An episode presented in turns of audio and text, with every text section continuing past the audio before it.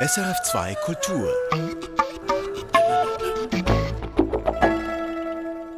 Mit Annelies Berger. Es geht heute hier um Kuchen oder um Kuchenstücke, die in der Schweiz an Musikerinnen und Musiker verteilt werden. Ungerecht, rufen Mann und Frau aus der freien Szene. Geht nicht anders? Sinfoniekonzerte, Oper und Co. sind nun mal so teuer, heißt es von den großen Musikinstitutionen. Geht es wirklich nicht anders? Konkret ausgedrückt am Beispiel von Basel 4% für die freie Szene, der Rest für die großen Klassikinstitutionen. Ist das fair? Nein, finden die InitiantInnen der IG Musik und wollen in Basel ein neues Fördermodell installieren. Anlass für uns hier im Kulturtalk auf SRF 2 Kultur, die Sache mit den Kuchenstücken mal gesamtschweizerisch anzuschauen und das heiße Eisen der Fördergelder von mehreren Seiten her anzufassen. Dafür sitzen hier am runden Tisch die Rapperin Big Cis, alias Franziska Schlepfer, und Dieter Keggi, Intendant des Theaterorchester Biel Solothurn und Präsident des Schweizerischen Bühnenverbands. Ganz kurz erstmal, es heißt, Geld regiert die Welt. Gilt das auch für die Kultur? Ich glaube, Zeit, Zeit, die man natürlich mit Geld gleichsetzen kann. Aber das ist eigentlich das wahre Gold. Nicht ganz einverstanden, also schon sehr eingeschränkt. Ich glaube, Talent regiert die Kultur in erster Linie, muss aber mit Geld unterstützt werden. Also ganz unrecht ist es nicht, aber ganz unterschreiben würde ich das auch nicht. Nun geht es aber in einer Initiative in Basel knallhart ums Geld. Die nötigen Stimmen kamen in Rekordzeit zusammen und werden nun eingereicht. Hauptziel der Initiative für mehr Musikvielfalt ist folgendes. Die Stadt Basel fördert das freie, nicht institutionelle Musikschaffen künftig mit mindestens einem Drittel des jährlichen Musikbudgets. Zitat Die Politik ist in der Verantwortung, sich zu überlegen, wie man den historisch gewachsenen Missstand beseitigt. Wird das Förderungsbudget erhöht oder umverteilt? So das Komitee. Zitat Ende. Hören wir uns eins der Argumente noch eines der Initiantinnen in Basel an. Mich stört die Verteilung von unseren Musikförderungsgeldern, von unseren 14 Millionen, die wir jährlich an die Musikförderung ausgeben hier im Kanton Basel-Stadt, gehen 96 Prozent an Klassik und 4 Prozent an alle anderen Musikrichtungen. Und ich fände es angemessen, wenn mindestens ein Drittel an die anderen Musikrichtungen gehen. Das sagt Caroline Faust von der IG Musik Basel. In Bern, Zürich und Lausanne klafft diese Zahl nicht ganz so stark auseinander. Trotzdem muss uns das zu denken geben. Was sagen Sie zu diesen Zahlen 4%, 96%? Also wenn man natürlich die Zahlen so hört, kann man nicht anders als beipflichten. Das ist nicht richtig und da müssen Diskussionen in Gang kommen, wie man das korrigieren kann. Andererseits ist einfach bei der Initiative das Problem, dass hier, glaube ich, inhaltlich zu wenig genau hingeschaut wurde. Man kann nicht einfach die Institution der freien Szene, jetzt gerade auch im Musikbereich, aber auch in, in dem Theaterbereich, entgegensetzen und so tun, als wenn es zwei verschiedene Welten wären, die ich habe mich auch erkundigt, gerade in Basel ist es wirklich so, dass die, dass, dass, das Symphonieorchester Basel zum Beispiel durch ihre große Anzahl von Engagements von freien Musikern im Orchester und es sind doppelt so viele Musiker pro Jahr äh, aus der freien Szene als feste Musiker, da fließen Gelder, mhm. da, diese Übergänge sind fließend. Wenn wir hier den Institutionen den Geldhahn zudrehen wollen, wenn das in Kauf genommen wird, dann müssen wir auch sehen, dass die freie Szene da gewaltig drunter leiden würde. Also es sind nicht zwei verfeindete Blöcke quasi, sagen Sie, sondern das vermischt sich. Ja, ja, nee, also verfeindet sind wir ja sowieso nicht. Mhm. Ich wüsste auch nicht weshalb. Mhm. Nur, und, und dass das alles nicht ganz einfach ist, das verstehe ich. Ich glaube, das Ideale wäre natürlich, wenn das Budget einfach aufgestockt würde. Es geht ja eigentlich grundsätzlich nicht darum, irgendwem was wegzunehmen, sondern denen, die halt nicht so viel haben, auch mehr zu geben. Genau, also es, es gibt eine Art Verteilkampf. Und das ist mein erstes Thema, mein erster Punkt. Ähm, wie könnte man eben diese öffentlichen Gelder fairer verteilen? Die Forderung ist seit Jahren auf dem Tisch. Und ich sage nochmal die Zahlen in Basel, wie gesagt, 4 Prozent für die freie Szene, in Bern immerhin 15 Prozent, in Zürich 8 Prozent, in Lausanne ganze 16 Prozent. Heißt überall sehr viel weniger als in der klassischen Musikszene. Und ich mache nun mal zwei radikale Vorschläge. Was würde es bedeuten, wenn ein Dreispartenhaus mit einem Drittel weniger Geld auskommen müsste? Dieter Kegi natürlich an Sie die Frage. Also es wäre erstmal kein Dreispartenhaus mehr. Eine Sparte könnte schließen, müsste musste schließen.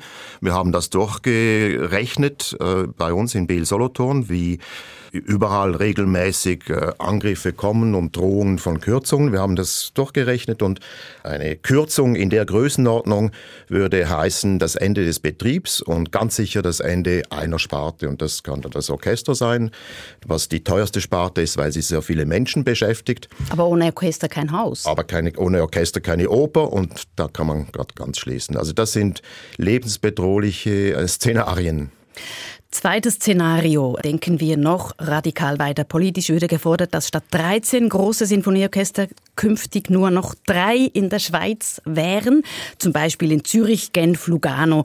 Und diese bekämen großzügige Subventionen und sie könnten Stars einladen. Was sagen Sie dazu? Also ich finde das den undemokratischsten Ansatz, den man überhaupt nur sich vorstellen kann, die großen Zentrum-Leuchttürme dort zu errichten und den Menschen, die noch nicht in diesen Großstädten leben, die Möglichkeit zu verwehren, am kulturellen Leben der Stadt teilzunehmen. Das ist für mich das Absurdeste, was es mhm. überhaupt gibt an, an, an Vorstößen und an, an Szenarien. Absurd ist aber trotzdem auch die Zahl freie Szene, klassische Szene, aber diese beiden Wege falsche Wege. Okay, eine Frage an Sie, Big Cis. Wie gut leben Sie als eine der bekanntesten Rapperinnen der Schweiz? Ja, eher prekär. Das hat vielleicht auch damit zu tun, dass ich drei Kinder habe und alleinerziehend bin. Was ja auch so weitere strukturelle und systeminhärente Probleme mit sich bringt in unserer Welt, in, in dieser Zeit, in unserer Gesellschaft. Aber ich bin ja überhaupt nicht die Einzige. Also ich kenne auch viele Musikerinnen, die auch keine Kinder haben und es ist halt ähm, Ende Monat immer schwierig. Wovon leben Sie? Was gibt Ihnen Geld? Konzerte? Konzerte. Ja. Konzerte. Ja, ja, mit Tonträger verkaufen, das können wirklich nur die richtig erfolgreichen Musikerinnen. Deshalb war auch der Lockdown und die ganze Corona-Geschichte und wir sind ja da immer noch drin, sehr schwierig. Mhm. Und ich arbeite auch noch nebenbei. Also neben, also und Kinder, Familie ist ja auch Arbeit. Ist also auch Arbeit, Deshalb habe ich auch gesagt, Zeit ist eigentlich wie so das höchste Gut. Das habe ich gemerkt in das einer Situation. Versteht sich sehr gut ähm, so, ja genau. Darf ich was dazu sagen? Das ist also bei Weitem nicht nur ein Problem der freien Szene. Und ich finde, da müssen wir zusammenarbeiten, Initiativen ergreifen, Diskussionen anregen, wie wir dem Abhilfe schaffen können. Welches Problem von Genau, die Prekarität. Wir haben einen Mindestlohn bei den Künstlern bei uns von, das habe ich über die letzten Jahre jetzt hochgebracht, von 3.500 auf 4.000 Franken. Ich bin auch in der Tarifkommission vom Schweizerischen Bühnenverband. Und das können Sie sich vorstellen, ein Familienvater mit drei, zwei, drei Kindern als Schauspieler, der jeden Abend oder jeden zweiten Abend auf der Bühne ist, der eine abgeschlossene Berufsausbildung hat. Die Löhne sind lächerlich, absolut lächerlich in allen künstlerischen Bereichen. Und da müssen wir kämpfen, da müssen wir politisch äh, kämpfen, zusammenhalten. Und ich glaube, wir tun uns keinen Gefallen, wenn wir da gegeneinander polarisieren, sondern wenn wir der Öffentlichkeit gegenüber äh, Erfolg haben wollen, gerade mit den Fragen, was die Entlöhnung betrifft, dann müssen wir gemeinsam auftreten mhm. und dann sind wir ganz sicher stärker als alle. Das, das ist ganz bestimmt so. Kämpfe, die sich verbinden lassen, da kommt man nur gestärkt draus raus. Aber die Frage ist ja schon, wie groß ist denn die Solidarität von einer Hochkunst, so in der Allgemeinheit, ob das jetzt frei ist oder angestellt, sei mal dahingestellt, gegenüber dieser Unterhaltungskunst, wenn wir jetzt bei der Musik schauen jetzt, ich spreche jetzt für unsere Institution, die ist riesig. Wir haben in, in, bei TOPS, Theaterorchester Biel Solothurn, ganze Sparten, die sich über die freie Szene definieren und von dort äh, bestückt werden. Der Tanz zum Beispiel bei mir, das ist alles Zusammenarbeit mit freien Tanztruppen. Wir haben in allen Bereichen im Schauspiel, ob das Musiker sind, Komponisten sind, ganze Produktionen zusammenarbeiten mit Dennis Schwabenland, mit freien Truppen. Ich habe jetzt gerade eine Schauspieldirektion engagiert, die zwei Bachmann-Brüder, die zehn Jahre eine freie Truppe, das Theater Marie geleitet haben. Diese, diese Übergänge, diese Zusammenarbeiten sind fließend und eine, das ist ein großer Respekt da von den Menschen in den Institutionen und das sind zum Teil eben auch dieselben. Ich habe gesagt, im Orchester, das, die, die spielen nebeneinander, die Freien und die Etablierten. Das sind Freundschaften, das sind Zusammenhänge, arbeitsmäßig und im, im privaten Bereich. Also durchaus könnte Big Cis auch bei Ihnen auftreten und so weiter. Naja, da kommen, weil ähm, ich höre die Unterscheidung frei und halt engagiert. Aber ist das auch die Unterscheidung E-Musik, ernste Musik, Unterhaltungsmusik? Das ist was anderes. Wir haben ja jedes, jede Institution, die öffentliche Gelder bezieht, hat Leistungsverträge. In diesen Leistungsverträgen ist definiert, und zwar bis ins kleinste Detail, normalerweise, was man dem Publikum vorsetzen soll und darf und kann und wo die Grenzen sind. Und dort äh, scheitert es so oft, dass wir einfach äh, gebunden sind an diese Leistungsverträge und da ist auch die Politik beziehungsweise der Dialog zwischen den Institutionen und der Politik gefragt, dass man das öffnen kann, dass da die Grenzen nicht so eng gesetzt wird. Ich würde liebend gerne sehr oft äh, mich öffnen. Wir tun das manchmal auch, auch äh, gegen die bestehenden Leistungsverträge. Aber das kann sich nicht jede Institution leisten, weil sie dann sofort beim Controlling-Gespräch auf die Finger geklopft kriegt und sagt, das war aber nicht vereinbart. Und, aber da wollte ich eben ansetzen. Wie, wie ist denn überhaupt die Kommunikation zwischen Musikerinnen, die in, die in ernsthafte oder sagen wir Hochkulturmusik äh, machen und, und Musikerinnen, die äh, Unterhaltungsmusik machen? Wenn wir das zusammenbringen wollen, müssen wir, ich weiß auch nicht, wie machen wir denn das? Weil ich glaube, es sind schon ziemlich unterschiedliche Welten, wo wir uns drin bewegen. Das heißt, wenn wir diese Kräfte bündeln wollen und zusammen eben schauen wollen, dass das Budget erhöht wird und nicht, dass das Budget aufgeteilt wird, was ich sehr sinnvoll finde, obwohl man natürlich schon über gewisse Gagen und so vielleicht streiten mhm. kann, dann müssten wir uns wie organisieren? Genau, das ist, also, Sie haben ja vorher gesagt, ja, es würde weitergehen. Es wäre ein strukturelles Problem, zum Beispiel, dass Sie als Mutter Ihre Kinder unbezahlt betreuen. Was wäre denn ein Schritt jetzt mal weg von dieser Initiative und dieser Umverteilung des Kuchens? Ein Kuchen ist ja immer mit Zahlen und Kultur ist ja nicht immer nur etwas, was Zahlen anbelangt. Aber was wäre ein tiefergehender, eine Strukturänderung für Sie, die Ihnen helfen würde und Ihren Kolleginnen und Kollegen nicht im Prekariat oder an der Grenze dazu zu leben? Es gibt natürlich ganz verschiedene Ecken, wo man anfangen könnte. Wenn wir von, von dieser äh, Benachteiligung oft von natürlich weiblich gelesenen Personen, die Care-Arbeit leisten, umsonst oder sehr schlecht bezahlt, wenn wir davon reden, was ja auch meine restliche Arbeit beeinflusst, weil ich da ja ganz viel investiere, aber nichts verdiene und doch der Gesellschaft ja was leiste, kann man entweder zum Beispiel darüber reden, ob man diese schlecht bezahlte oder nicht bezahlte Care-Arbeit äh, eben bezahlt haben möchte, ob eine Gesellschaft die bezahlt haben will. Und da gibt es ganz viele Zahlen, wie viel Wert eigentlich diese Arbeit hat. Oder dann gibt es die Idee eines äh, bedingungslosen Grundeinkommens wo wir auch schon mal darüber abgestimmt haben. Das ist dann sehr breit angelegt. Das hat dann nicht mehr ganz spezifisch mit, mit Care-Arbeit und wie das ähm, entlöht werden soll mhm. zu tun, sondern da würde dann ja jeder ein gesichertes, bedingungsloses Einkommen haben. Es hat aber insofern natürlich mit den ähm, Bedingungen der Musikerinnen und Musiker in der Schweiz zu tun, weil während Corona eben das mit dem bedingungslosen Grundeinkommen wieder aufgekommen ist, weil ja. gerade viele Musikerinnen und Musiker, die auftreten, während Corona nichts verdient haben. Ja, also man sieht, es ist kompliziert, man kann nicht einfach den Kuchen anders verteilen, sondern man müsste ganz grundsätzliche Strukturänderungen hinbringen.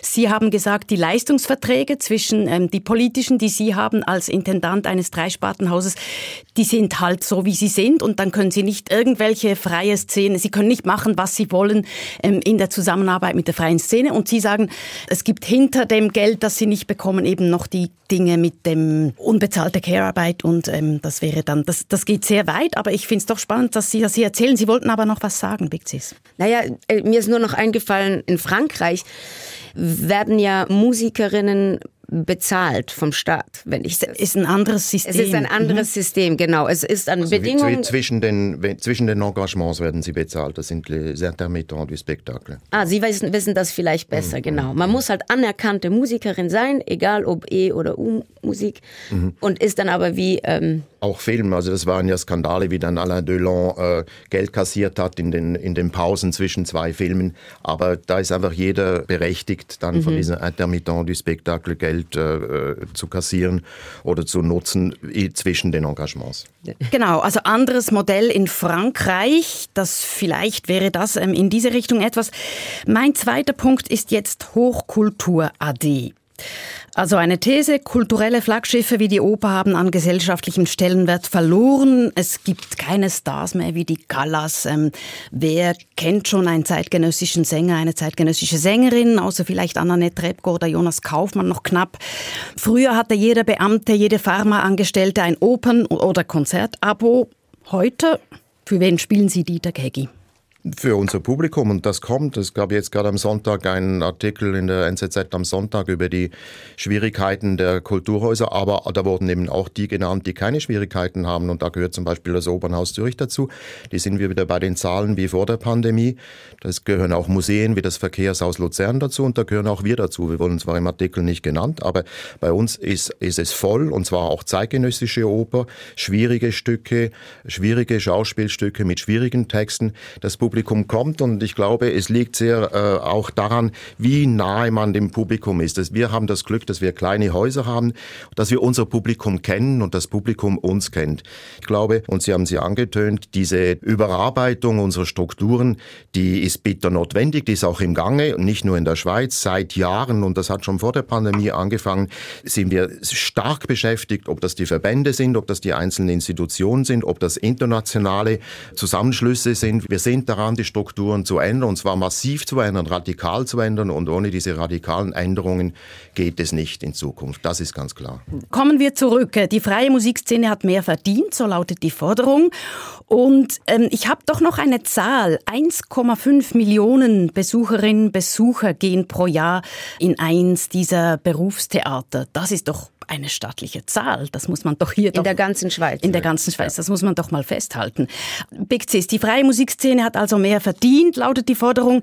Ich habe Dieter Keggi gefragt, was denn der gesellschaftliche Wert seines Theaters sei. Wie, was ist der gesellschaftliche Wert ähm, der freien Szene? Was ist wichtig? Warum braucht äh, das Publikum, warum braucht die Schweiz die freie Szene? Naja, weil ich glaube, dass in der Subkultur relevante und innovative Ideen ausprobiert werden mhm. wo, wo, wo es halt auch ein Ort ist, wo man vielleicht eben nicht so doll aufs Publikum schauen muss. Und weil man ja auch sich nicht in dieser Art rechtfertigen muss für ganz viel Geld und für ganz viel Umstand. Glauben Sie denn, dass wenn das subventioniert würde, dass eben diese Innovation und dieses Sub wegfallen würde? Ähm, das können, müssten wir ausprobieren. Es macht es natürlich bequemer. Nur glaube ich nicht, dass, wie gesagt, Kunst muss nicht zwingend langweilig und brav werden, nur weil jetzt da Geld ist. Ich glaube, es wird dann langweilig oder kann langweilig und brav werden, wenn man zuspielen muss. Also wenn man eben genau, wenn man einen bestimmten Publikum, wenn man das befriedigen muss oder was weiß ich. Mussten Sie sich mal irgendwo anbiedern, Sie persönlich als Musikerin oder was machen, weil Sie schlichtweg das Geld brauchten? Naja, ich hätte wahrscheinlich, ich hätte immer andere Möglichkeiten gehabt. Ich habe Sachen gemacht, ähm, auch so Fernsehsendungen. Aber das hat auch damit zu tun, dass ich sage, ich probiere alles mal aus, bevor ich jetzt hier einfach urteile. Und musste feststellen, nein, auch wenn ich das Geld brauche, das möchte ich eigentlich nicht mehr machen. Mhm. Mhm. Ich meine, wie gesagt, ich kann immer noch arbeiten. Ich bin weiß, ich bin vernetzt, ich spreche die Sprache, ich werde immer irgendwo irgendeine Arbeit finden. Also halten wir mal fest. Finanzieller Kahlschlag bei drei Spatenhäusern keine Option, weil in ihren Augen undemokratisch, die ganze Schweizer Bevölkerung sollte profitieren von der sogenannten Hochkultur, sagen Sie Dieter Kegi. Sie sagen dann zum Prekariat, die Löhne, auch an den großen Häusern, sind teilweise zu klein, die müssen teilweise erhöht werden. Dann, die großen Musikinstitutionen, die arbeiten jetzt schon mit der freien Szene zusammen, Stichwort ZuzügerInnen bei den Orchestern, aber es gibt Grenzen, weil die Häuser Leistungsverträge haben. Sie dürfen nicht alles machen mit Freien. Man könnte aber durch engere Zusammenarbeit mit der freien Szene etwas gegen die klaffenden Zahlen machen. Das müsste man neu verhandeln. Überhaupt sagen sie beide, Enger zusammenarbeiten sollten Politik und Institutionen. Dann, freischaffende MusikerInnen sind nicht bezahlt, sobald sie keine Bühnenshow abliefern obwohl sie auch sonst arbeiten, ständig am Arbeiten sind, wobei Frauen mit Care-Arbeit hier immer noch mehr im Nachteil sind, weil sie halt immer noch mehr solche Arbeit machen. Und hier waren die Stichworte von Big Cis dann auch unsichtbare Arbeit, wie Recherche, Einstudieren, Üben und so weiter. Das müsste auf irgendeine Art, Art bezahlt werden. Oder bedingungsloses Grundeinkommen. Da müsste ein tiefgehender Strukturwandel stattfinden. Und zu diesem Punkt möchte ich jetzt noch kommen, zum Strukturwandel. Ähm, Tatsache ist, dass sich die Gesellschaft verändert hat, dass es immer mehr Diversität gibt. Es ist nicht mehr die eine alles dominierende Leitkultur. Das finde ich auch sehr wichtig. Das war früher wirklich anders. Die Callas, die war ein Stern da oben, das ist nicht mehr so, sondern es gibt unzählige Subkulturen. Was heißt das denn jetzt für die öffentliche Kulturförderung, Dieter Keggi? Also ich finde, dass die öffentliche Kulturförderung auch Forderungen stellen muss politisch und äh, müssen den Institutionen, die mit den Verträgen vorhanden sind, erstens diese Verträge angepasst werden möglichst nicht die Subventionen, aber die Verträge, die Inhalte müssen überprüft werden. Und ich glaube, es braucht einen viel stärkeren und intensiveren Dialog zwischen Politik und den Institutionen, vielleicht auch zwischen den Stiftungsräten, Verwaltungsräten und den Intendanzen der, äh, der Institutionen und andererseits ist eben auch zu sagen, dass diese Strukturänderungen kommen werden. Die sind zum Teil schon da, in gewissen äh, Branchen, in gewissen Institutionen deutlicher als in anderen. Aber diejenigen, die sich immer noch ausruhen und, und hier nur nachziehen wollen, allenfalls und leichte Korrekturen machen wollen, die müssen angemahnt werden. Und dann muss man sagen, dass es so wie vor der Pandemie, es ist ja nicht nur die Pandemie, die Wandel und die Erkenntnisse waren auch zwei, drei Jahre vorher schon vorhanden. Und dann glaube ich auch, ist noch was wichtig. Wir sind nicht nur für das Publikum da, sondern wir sind auch dafür da, dass wir in unseren Gemeinden, in unseren, in unseren Kommunen eine Akzeptanz erreichen, weil am Schluss sind es die Stimmbürger und Stimmbürgerinnen, die über unsere Leistungsverträge, über unsere öffentlichen Gelder, ich benutze das Wort lieber als Subventionen, abstimmen müssen. Also wir brauchen auch aus unseren Häusern rauszugehen und eben den Menschen zu zeigen, dass wir wie äh, der Fußgängerstreifen und der Spital für alle da sind mhm. und nicht nur für unser Publikum. Von welchen Strukturwandeln äh, sprechen Sie denn?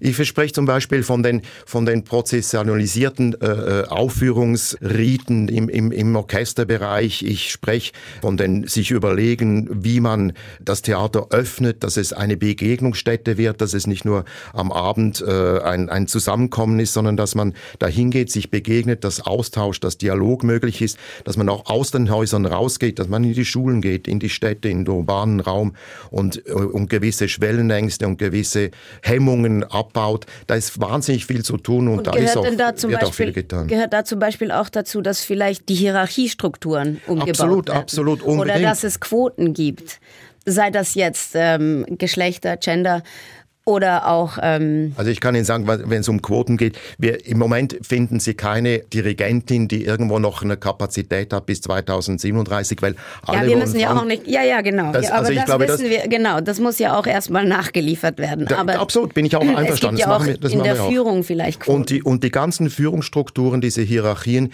die sind von vorgestern. Da sind wir alle dran. Ich habe vorhin ein kleines Beispiel erwähnt. Ich habe jetzt gerade eine Doppelspitze im Schauspiel engagiert. Zwei Menschen, die die sich die Verantwortung Verantwortung teilen. Diese Modelle sind die Modelle der Zukunft und ich glaube, da kommt keine Institution drumherum, die jetzt in den nächsten fünf Jahren eine Stelle auswechseln muss. Mhm. Sie sagen, dass ähm, das Volk ja darüber abstimmt, über die öffentlichen Gelder. Das stimmt. Schlussendlich wird ja vom Parlament alle vier Jahre dann wieder, zum Beispiel in Basel, gesagt, ob das Orchester jetzt die, weiter diese öffentlichen Gelder bekommt. Insofern ist es demokratisch, kann man sagen, das System. Trotzdem, dieses System der subventionierten großen Institutionen ist natürlich historisch gewachsen und und hat sich so auch festgefahren. Das merkt man ja bei all diesen äh, MeToo-Geschichten bei Musikhochschulen in Deutschland, ähm, bei gewissen Intendanten an gewissen Opern in Berlin und so, die irgendwie eine Macht ausüben, die wirklich von gestern ist. Da muss sich was ändern, auch wenn in der Schweiz das natürlich eigentlich demokratisch alles passiert. Es muss sich von innen heraus wirklich verändern. Sie haben denn die Stiftungen angesprochen. Stichwort noch ein letztes, eines der letzten Stichworte Stiftungen, Big Cis. Pro Helvetia, die sind ja die, die die freie Szene eigentlich finanzieren. Was, mhm. Wie wichtig ist, sind die Stiftungen in der Schweiz? Keine Ahnung. In diesem ganzen Prozess? Ist das für Sie kein Thema? Sie nee, Pro Helvetia ist nur, wenn ich ins Ausland gehe und äh, ich rappe auf Schweizerdeutsch. Das heißt, es kommt eher selten vor, dass ich ins Ausland gehe. Deshalb habe ich sehr wenig Kontakt mit dieser Stiftung. Also dann fällt sogar das weg. Ja, und falls ich jetzt sehr ungenau war, dann entschuldige ich mich schon, aber das ist das, soweit ich weiß. Also es gibt gewisse Künstlerinnen, MusikerInnen, die durch wirklich alle Marschen irgendwie zu fallen scheinen. Was sagen Sie dazu, Dieter Keggi? Ja, das ist, da habe ich schon anfangs gesagt, das ist, das ist absolut äh, nicht richtig. Da finden Sie auch kaum jemand in der, in den Institutionen, der sich nicht daran stößt und der das äh, unterstützen würde. Wie gesagt, zum Anfang zurück. Ich meine einfach, dass wir über diese Inhalte, was wir jetzt zum Beispiel hier tun, öfters sprechen sollten und dann vielleicht nochmal schauen können, wie finden wir gemeinsam eine Lösung. Es gibt ja auch, ich habe es gesagt, bei, in unseren Institutionen, dass wir das Haus zur Verfügung stellen. Zum Beispiel im, im Theaterbereich, die freien Szene, die brauchen äh, Institutionen, Institutionen, weil sie Bibliotheken brauchen, einen Fundus, Zugang zu Archiven und so weiter. Das können wir alles zur Verfügung mhm. stellen, kostenlos. Aber dieser Dialog muss geführt werden und im Theater wird er schon geführt und in der Musik muss er deutlicher oder, oder vielleicht auch schneller jetzt in Gang gesetzt werden, weil ein Orchester an sich ist eine, eine durch die, allein durch die Größe ein, ein schweres Koloss zu bewegen und die Administration, das sind ja immer nur zwei, drei Leute an der Spitze von seinem Orchester, die sind zeitmäßig äh, überfordert, aber da muss Zeit äh, freigeschaufelt werden, um in diesen Dialog zu kommen, um zu sehen, was braucht die freie Musikszene, wie können wir zusammenarbeiten, wie können wir helfen, wie können wir gemeinsam auftreten. Ja, ist wieder die Zeit. Zeit ja. Und nicht nur die Zeit, sondern auch eine, eine Art Ernsthaftigkeit oder ein Selbstverständnis dafür, dass die Kunst, die die ich oder, also nicht ich, aber jemand in der freien Unterhaltungsmusikszene macht, dass die eben wirklich wertvoll ist und dass es eben, dass die Zeit, die ich für Proben oder für Recherche, wenn ich überhaupt erstmal mir überlege, dass ich eine Recherche überhaupt brauche. Mhm. Also es ist halt so nicht professionalisiert und es mhm. gibt so viele mhm. verschiedene Levels. Ich zum Beispiel habe keine musikalische Ausbildung. Ich möchte noch anfügen, also ich würde mich überhaupt nicht als eine Künstlerin äh, beschreiben, die durch alle Maschen fällt. Also wirklich gar nicht. Nur nur noch mal so. Aber oft wird halt eben gerade von gelernten Künstlerinnen ist so viel schon vorausgesetzt, was wir als nicht gelernte aber genauso wertvoll, weil ne, nämlich wir kommen von einer anderen, anderen mhm. Richtung und natürlich immer noch die Entscheidung, möchte ich denn überhaupt jetzt mich professionalisieren? Also und ich meine das jetzt nicht mit Institutionen, sondern in der Denkweise, mhm. dass ich meine Arbeit ganz und voll ernst nehme und, und halt jeden Schritt eigentlich als Arbeit wahrnehme. Und ich meine, das ist ja wie die Idee für meine Kunst, die begleitet mich ja durch den Tag. Wenn ich auf ein Amt muss und denen mal beschreiben muss, wie viel ich denn eigentlich arbeite, kriege ich das ja gar nicht in ein Kästchen hinein. Es ist halt, frei. Ich, also ich weiß genau, was Sie meinen. Ich war ja früher auch lange freischaffender Regisseur und äh, habe dann mal versucht, ähm, Arbeitslosengeld zu bekommen für Monate, wo ich nicht gearbeitet mhm. habe oder kein Engagement hatte. Und es war nicht möglich, den Menschen zu erklären, ja. dass du als Regisseur nicht am Tag der ersten Probe mit der Arbeit anfängst und der, mit der Premiere zu Ende ist, sondern dass du ein halbes Jahr vorbereitest und dass diese da Verständnis zu schaffen bei den Institutionen, da meine ich jetzt nicht die künstlerischen Institutionen, sondern die, die Administration Kommunikation in der Politik, das ist ein großes Anliegen und auch das, Auf, das Ausfüllen von Anträgen. Wir haben es gesehen während der Pandemie. Mhm. Ganz viele Menschen hatten größte Schwierigkeiten und das ist vielleicht auch ein Gebiet, wo wir zusammenarbeiten können, wo vielleicht auch die Verbände äh, Hilfestellung leisten könnten, dass man, dass man hier versucht, den Austausch zu, zu erreichen und, und, äh, und, und auf in diesen Wegen, wo, äh, wo ein, ein Erfahrungsvorsprung herrscht bei den Institutionen, dass man das weitergibt. Und genau. eigentlich geht es noch einen Schritt zurück. Es ist nämlich nicht nur zu erklären, wo die Arbeit denn stattfindet, sondern das habe ich erlebt auf Ämtern, dass wenn ich für diese Arbeit nicht bezahlt bin, wird sie nicht als Arbeit anerkannt. Mhm. Und das ist dann wieder ein weiteres, viel breiteres Problem eigentlich. Und dann muss man über, was ist denn Arbeit? Ist Arbeit nur, wenn man daran verdient? Genau, also wir sind wieder bei der bezahlten genau. Care-Arbeit und, voilà. und, und, oder beim ähm, bedingungslosen Grundeinkommen. Ähm, das kommt immer automatisch wieder darauf zurück.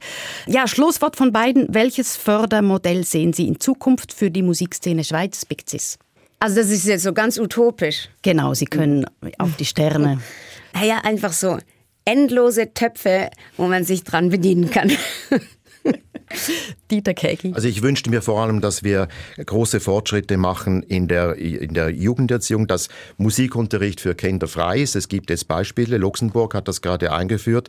Und ich sehe nicht ein, wieso das in der Schweiz nicht möglich wäre. Und wenn das der Fall wäre, ich glaube, wenn das von unten dieses Musikverständnis, dass es ein, ein Teil unseres Lebens ist, dann werden wir vielleicht in Zukunft solche Diskussionen gar nicht mehr haben müssen. Danke Ihnen beiden. Kulturtalk auf SRF 2 Kultur. Wie soll die Musik künftig finanziert werden? Bei mir am runden Tisch die Rapperin Big Cis und der Opernintendant und Präsident des Schweizerischen Bühnenverbandes Schweiz, Dieter Kegi. Mein Name ist Annelies Berger. Dankeschön. Merci. Erfahren Sie mehr über unsere Sendungen auf unserer Homepage srf.ch-kultur.